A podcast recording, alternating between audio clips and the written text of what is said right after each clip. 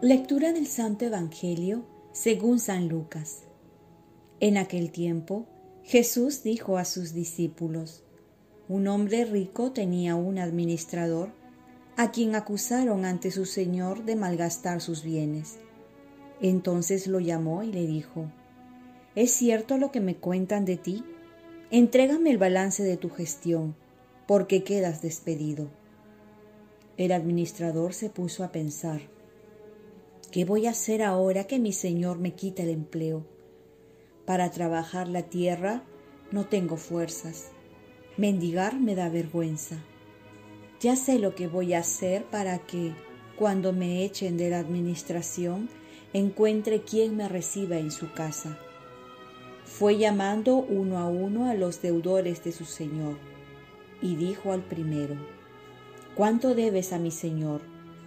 Este respondió, cien barriles de aceite. Él le dijo, Aquí está tu recibo, date prisa siéntate y escribe cincuenta. Luego le dijo a otro, ¿y tú, cuánto debes? Él contestó, cien sacos de trigo. Le dijo, aquí está tu recibo, escribe ochenta. Y el amo felicitó al administrador injusto por la astucia con que había procedido. Y es que los hijos de este mundo son más astutos con su gente que los hijos de la luz. Palabra del Señor. Paz y bien, usemos nuestra astucia más para el reino de Dios que para nuestros intereses.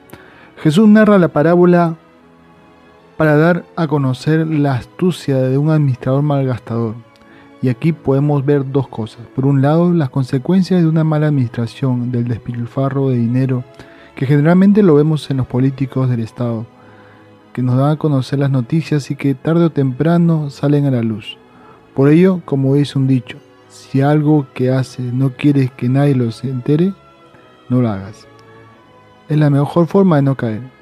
Es que nos olvidamos muchas veces que somos administradores y no dueños, no solo de los bienes, sino también de la creación, en la cual tenemos que cuidarla y no abusar de ella. Por otro lado, Jesús nos presenta también la otra faceta del administrador, que es la astucia. Como dicen aquí en Perú, la criollada, para salir con la suya y va a terminar diciendo que los hijos de este mundo son más astutos con su gente que los hijos de la luz. Y es que la pregunta es, ¿por qué no usamos esa astucia para el bien en vez de usarla para el mal? ¿Por qué no somos astutos, intrépidos para evangelizar, para ayudar a los necesitados, para enseñar el bien, para las buenas obras? Si empleáramos al menos el 10% de esa astucia que usamos para el mal o para nuestros intereses y lo emplearíamos para el bien común, ¿cómo cambiaría el mundo? Me viene a la mente el beato Carlo Acutis que si bien usaba las redes, lo usaba para propagar la devoción a la Eucaristía, o la astucia de San Juan Bosco, que como acróbata se ganaba a los jóvenes, o la habilidad de tocar el violín de San Francisco de Sales para conquistar a los indios. Y así tenemos muchos ejemplos que nos invitan a usar nuestros dones, talentos, inteligencias, que solemos usarlos para nuestros intereses pero ahora usarlo para los intereses del reino de Dios. El mundo sería distinto. Oremos. Virgen María, ayúdame a usar mi astucia para el servicio del reino de Dios más que para mis intereses. Ofrezcamos nuestro día. Dios Padre nuestro, yo te ofrezco toda mi jornada, mis oraciones, pensamientos, afectos, deseos, palabras, obras, alegrías y sufrimientos, en unión con el corazón de tu Hijo Jesucristo, que siga ofreciéndose a ti en la Eucaristía para la salvación del mundo.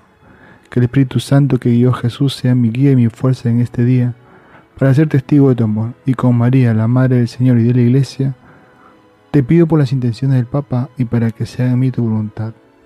Y la bendición de Dios Todopoderoso, Padre, Hijo y Espíritu Santo, descienda sobre ti, te protege y te cuide.